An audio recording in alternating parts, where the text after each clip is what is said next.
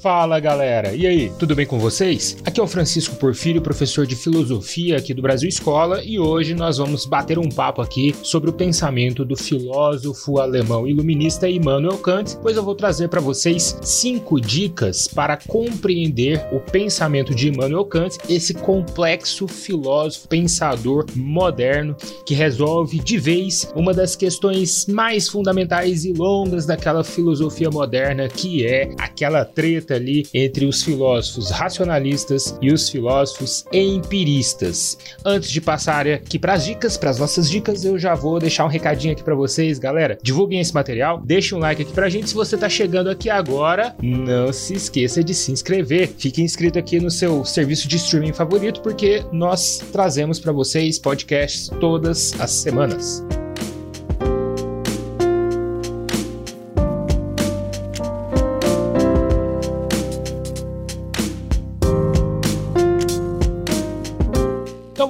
Em primeiro lugar, eu vou enumerar as dicas para compreender o pensamento de Kant. Elas são: número 1, um, criticismo, número 2, idealismo transcendental, número 3, iluminismo, número 4, imperativo categórico e número 5, emancipação e esclarecimento. Bem, antes é importante compreender que o pensamento de Immanuel Kant é bem complexo e ele passa aqui pelas áreas da ética, né, da teoria do comportamento, ele passa também principalmente fundamentalmente pela metafísica e pela teoria do conhecimento. É um autor complexo, é um autor de compreensão, às vezes um pouco, é, uma necessidade de uma leitura rigorosa para a compreensão do seu pensamento. Nós podemos enumerar como principais escritos do filósofo Immanuel Kant o livro Crítica da Razão Pura, em se tratando de metafísica e teoria, teoria do conhecimento, o livro Fundamentação da Metafísica dos Costumes, se tratando aqui de ética e moral, e ele também escreveu escreveu é, sobre política, sobre a questão iluminista da política, e envolvendo também as questões éticas e até mesmo a religião em outros escritos, tais como A Paz Perpétua, A Religião nos Limites Simples da Razão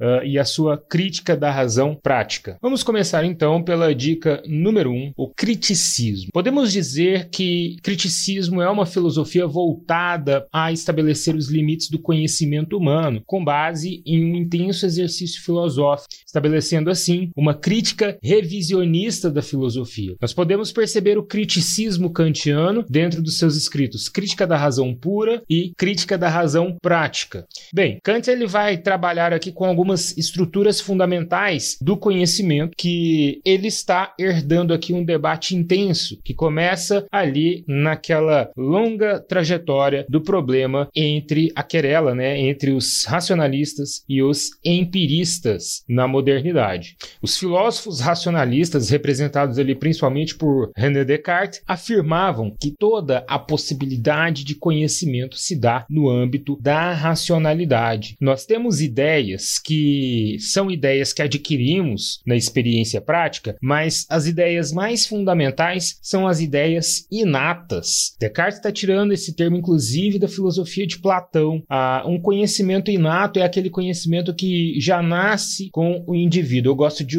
utilizar ali a analogia com a computação, né? O software é como se fosse o sistema operacional que vem instalado no computador de fábrica ou no smartphone. Você tem um sistema operacional básico ali com algumas funções que já vêm lá, que já estavam lá quando você comprou o seu computador ou o seu aparelho smartphone. Essas funções básicas é como se fossem no ser humano as ideias inatas. Isso é a, o conhecimento mais fundamental que nós temos, é o conhecimento mais, vamos dizer assim, arcaico que vem lá do nosso nascimento. Platão, inclusive, desenvolve uma teoria da alma né, com base nessas ideias inatas. René Descartes está trabalhando com a possibilidade de que a compreensão racional mais fundamental do mundo ela é inata ao ser humano. Já os empiristas, eles afirmam que todo o conhecimento ele tem origem não em ideias inatas que já estavam lá, mas na experiência prática. John Locke, um dos principais filósofos empiristas, vai afirmar que o ser humano é como se fosse uma tábula rasa. Noutra contando aqui que tábula rasa era um instrumento utilizado para escrever, uma espécie de tábua com cera. Quando essa cera era raspada e ficava lisa para escrita novamente com uma espátula, era chamada de tábula rasa. Portanto, podemos dizer, trazendo para o nosso vocabulário atual, que é como se fosse uma folha em branco. O ser humano ele é uma folha em branco e na medida em que ele vive e sofre as experiências práticas, essa folha vai sendo escrita, vai sendo preenchida.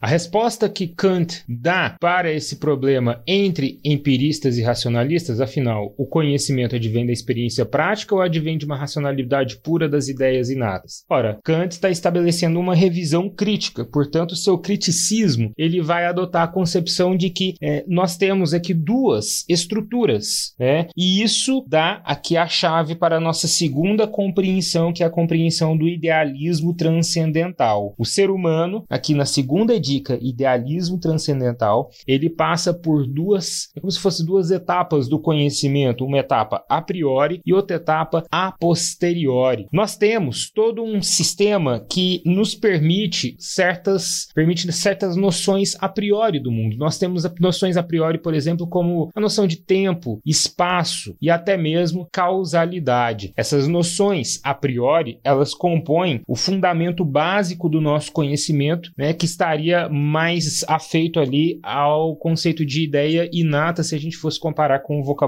racionalista. No entanto, nós também temos uma interação a posteriori com o mundo que nos gera uma quantidade de conhecimento. O idealismo transcendental, ele é idealista, né? Notamos que Kant aqui ele está um pouquinho, apesar de fazer uma revisão crítica, ele está um pouquinho mais do lado do racionalismo. Ele é um idealismo transcendental porque essas formas a priori, elas são as chaves para toda e qualquer compreensão do mundo, de modo que nós somente conhecemos aquilo que se localiza nessas estruturas a priori, tempo e espaço. É por isso que Immanuel Kant vai dizer, por exemplo, que nós não podemos conhecer Deus. O ser humano ele não conhece a Deus. O ser humano ele tem fé, ele acredita, mas ele não conhece. É, e isso não significa também que Deus não existe, porque Kant não está localizando a entidade Deus no tempo e no espaço. Ela é uma entidade impossível de ser localizada no tempo e no espaço. Né? Ela fica somente numa forma transcendental.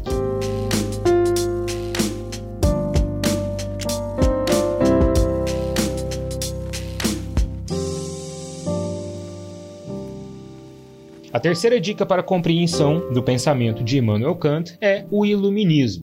Nós podemos dizer né, que o, o iluminismo é uma das maiores correntes de pensamento, uma das maiores correntes teóricas, filosóficas da modernidade. Aliás, ele pode ser localizado inclusive como um período da modernidade que se inicia e tem seu esplendor principalmente na França, ali mais ou menos é, da segunda metade, né, na metade para a segunda metade do século XVIII. É o iluminismo, são os ideais políticos do iluminismo que vão é, dar impulso ali, por exemplo, para a Revolução Francesa. Immanuel Kant ele é um representante desse iluminismo na Alemanha. É ideia comum entre os teóricos do iluminismo que o conhecimento ele deve ser acessível ao máximo possível de pessoas, porque isso leva a um aprimoramento moral da humanidade. E Immanuel Kant ele está nessa vertente. Ele pode ser enquadrado aqui como um iluminista porque parte dele é a indicação de uma espécie de iluminação, de esclarecimento por meio do conhecimento. Isso é requisito para a formação de um indivíduo autônomo, de uma mente autônoma. E isso nos dá a chave aqui para a compreensão das duas dicas posteriores. Número 4, o imperativo categórico. O imperativo categórico, ele compreende aqui a formulação da ética kantiana. É a formulação de uma lei moral é, baseada na máxima da ação ética em qualquer qualquer situação. O imperativo categórico ele pode ser formulado da seguinte maneira: age de tal modo que a máxima de tua ação se torne uma lei universal. Isso significa que a ação individual ela deve ser universalmente correta, estar correta em qualquer situação, em qualquer circunstância, em qualquer análise que você fizer, ela deve ser conforme o dever. Se em uma mínima situação a tua ação é, estaria errada, em uma mínima situação possível, ela já não é uma ação moral. Ou seja, eu vou pegar aqui um exemplo que até mesmo Immanuel Kant trabalha: mentir. Você pode mentir por uma causa que você considera justa. Mentir para salvar a vida de uma pessoa, por exemplo. Immanuel Kant não vai aturar a mentira como uma situação em que pode ser aplicada a moralidade, nem com uma finalidade como essa. Por quê? Porque ela não enquadra nesse imperativo categórico. Então quer dizer que as pessoas não devem mentir? Olha, o dever aponta que não. Mas isso não significa que as pessoas simplesmente cumpram o dever sempre, todas as vezes. Outra coisa que fica é a questão do por dever e conforme o dever que Kant coloca dentro desse imperativo categórico. É, ações conforme o dever são ações que fazemos simplesmente porque é, tem uma finalidade ali, eu faço conforme o dever. Isso se a minha não há uma intenção né, de agir por dever, simplesmente agir por dever porque é o dever o correto, é, também não tem uma moralidade aplicada à minha ação. É, e aí ele fala, por exemplo, de utilizar as pessoas como meio para atingir finalidades. Isso vai contra essa moral do dever, essa ética do dever, nós chamamos de uma ética do dever kantiano, tá? É, e isso significa, tudo isso significa, né, que há uma obrigação moral de nunca utilizar pessoas como meio e de sempre fazer aquilo que é correto em qualquer situação, resumindo aqui o que é a ética kantiana e esse imperativo categórico. Em quinto e último lugar, a nossa dica é a emancipação e o esclarecimento, que tem a ver com o, com o imperativo categórico e com o iluminismo kantiano. O que é emancipação e esclarecimento? Olha, Kant ele trabalha aqui com a ideia de que a sociedade deve evoluir a ponto que os indivíduos sejam indivíduos autônomos, emancipados, esclarecidos. Isso seria o contrário, por exemplo, de uma sociedade com indivíduos heterônomos. Um indivíduo que simplesmente consegue internalizar a lei moral, consegue internalizar o dever e agir por dever, porque isso é o correto a se fazer, ele age conforme o dever e por dever, porque isso é o correto a se fazer, ele não precisa de um mecanismo de vigilância, de um dispositivo de correção moral, o Estado, por exemplo, vigiando seus passos e punindo sempre que ele sair dessa lei moral. É um indivíduo que não precisa mais disso, é um indivíduo autônomo autônomo, é o indivíduo que atingiu o que Kant chama de maioridade. Ele está fazendo aqui, inclusive, uma analogia com a questão da maioridade e da menoridade. Né? Imagine, por exemplo, que é, enquanto você é menor de idade, você vive sob a tutela de seus pais. E seus pais têm ali que é, é, te formar, formar seu caráter, te vigiar, né? quando necessário, te punir, corrigir. Para quê? Para que quando você atinja a maioridade, você seja um indivíduo capaz, livre e responsável por seus próprios atos. A ideia que Kant está trazendo aqui é que muitas vezes os indivíduos heterônomos precisam desse estado, né? Uma sociedade que não atingiu a emancipação moral, que não atingiu a iluminação, necessita, por exemplo, de um estado ou de qualquer outro é, dispositivo de vigilância. E ele sonha, né, de maneira até utópica, com uma sociedade em que os indivíduos atinjam níveis de esclarecimento, de autonomia, não precisando mais de dispositivos de correção. Imaginem, por exemplo, pessoal, a questão questão do trânsito, né? É, o trânsito, ele tem ali uma lei que determina a velocidade máxima em vias, justamente pelas pessoas, para as pessoas não respeitarem essa velocidade máxima, o que, que o Estado precisa fazer? Colocar um radar é, que vá ali é, vigiar, né, que vá punir, multar aquelas pessoas que excedem esse limite de velocidade, quando na verdade a internalização da lei moral seria simplesmente andar dentro dos limites de velocidade, porque é o que manda a lei. Ou seja, agir por dever, agir conforme o dever e por dever.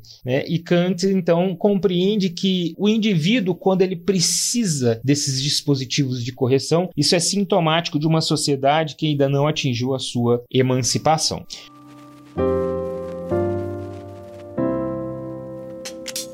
Bom, pessoal, retomando aqui as cinco dicas, né? É, nós falamos aqui do criticismo, do idealismo transcendental, do iluminismo, do imperativo categórico e da questão da emancipação e do esclarecimento.